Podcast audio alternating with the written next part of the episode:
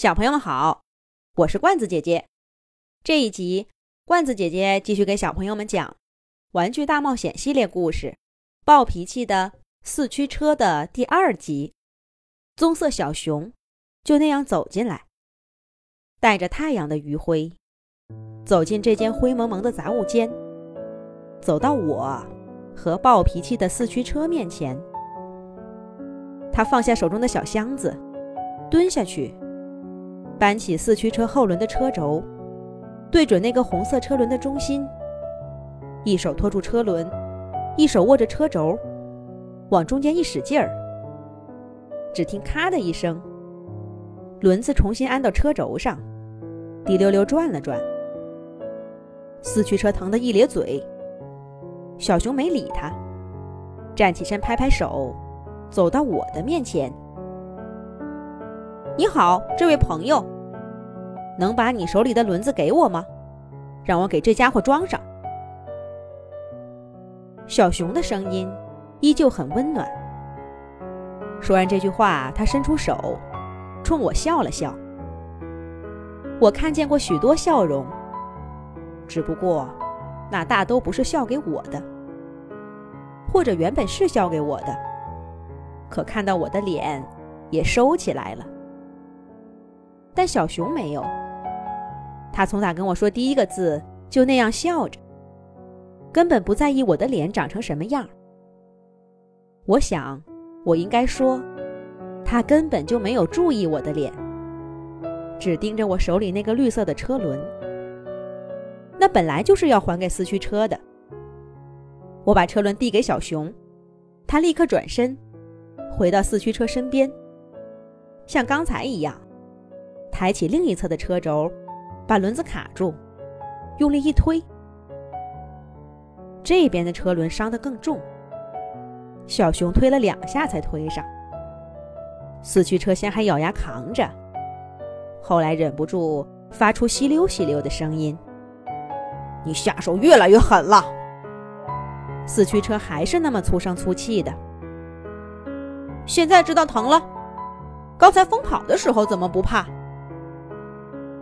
小熊手里忙活着，嘴里也没闲着。好了，轮子安上了，你转身，让我看看齿轮。哎呦呦，你瞧瞧，这齿轮给磨的。你再这么跑下去，这齿轮干脆改名叫无齿轮算了。太阳似乎落山了，外面的天更黑了。杂物间里弥漫着土味儿，却再也看不到空中的灰尘了。路灯的光远远的斜照过来。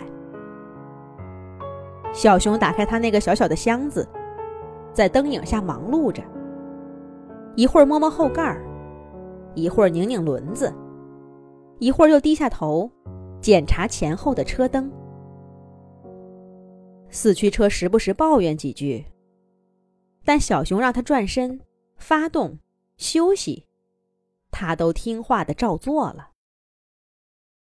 四驱车对小熊没有那么凶，小熊对四驱车也不像对我那么客气。自从小熊进来，我就感受到一股暖流在杂物间里流动着。于是，小小的杂物间分成两部分。有小熊和四驱车在的地方暖暖的，而我待在冷冷的另一边。那股暖流一碰到我就退回去了。他们是朋友，莎莉和罗曼也是朋友，苏珊、吉塔和格鲁也是，森吉、莉莉、杰西、塔克，好多人和好多人是朋友。但我丑娃娃。没有朋友。好了，轮子、后盖、导轮、马达都给你修好了。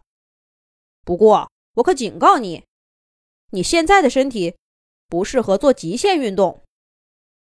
你要是再像刚才那样不要命的疯跑，我可帮不了你了。小熊终于干完活儿，盖上那个小箱子。哼！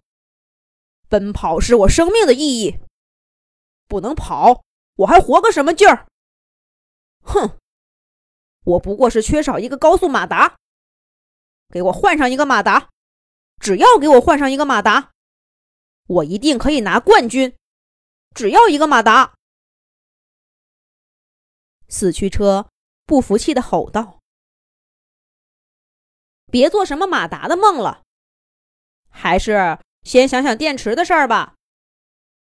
再找不到新电池，别说去赛车，你连走路都费劲儿了。”四驱车听了小熊的话，一屁股坐在地上，所有的豪情都烟消云散了。哦，对了，你能帮忙吗？这位新朋友。小熊突然转头看着我问道：“我，我能帮什么忙呢？我又没有电池，也不知道去哪儿找电池。”好了，我们下一集再讲接下来的故事。